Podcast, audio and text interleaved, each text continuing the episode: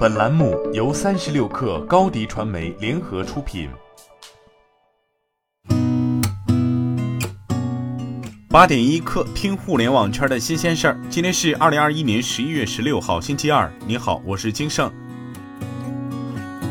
三十六氪独家获悉，钉钉近日完成一轮组织调整，新成立钉钉音视频事业部，并在该事业部设立钉钉风鸣鸟音频实验室，由声学专家冯金伟带队。冯金伟此前任职于阿里巴巴达摩院，研究方向为通信音频与声学。在加入阿里之前，冯金伟为全球音视频会议领先厂商宝利通的声学设计与信号处理首席工程师。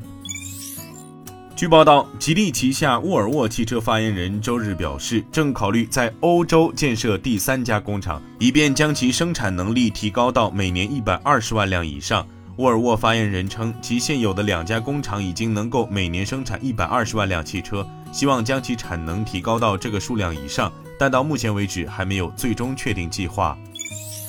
由红杉中国发起的二零二一红杉数字科技全球领袖峰会将于十一月十九号在上海举行。据了解，本次峰会汇集了近二十位顶尖科学家、科技创业者、产业领头羊以及业界投资人。将共同探讨技术如何重构传统的产业图谱，产业生态中的关键要素如何交融互动，以及数字科技将把人类引向怎样的未来，这些关乎数字科技未来图景的关键论题，从而构建链接技术、产业和资金的创新生态，为不同创新要素提供交流碰撞的场域。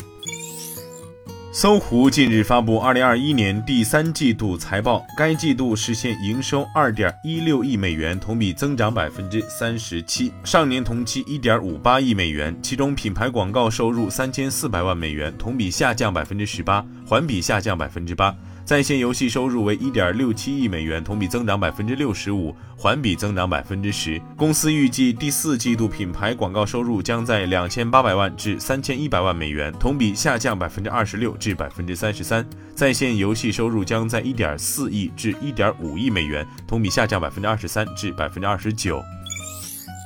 据报道，北交所昨天开市，首批八十一家公司亮相，十只新股开盘全线上涨。恩同新涨百分之二百八十，恩智胜、恩大地涨近百分之两百，恩金赛、恩广道涨逾百分之一百，贝特瑞高开百分之五，总市值逼近千亿。A 股三大指数集体高开，沪指高开百分之零点一一，深成指高开百分之零点一三，创业板指高开百分之零点一六，汽车、农林牧渔板块涨幅居前。煤炭、钢铁板块领跌，涪陵榨菜高开百分之七点四五，公司对部分产品出厂价格上调百分之三至百分之十九不等。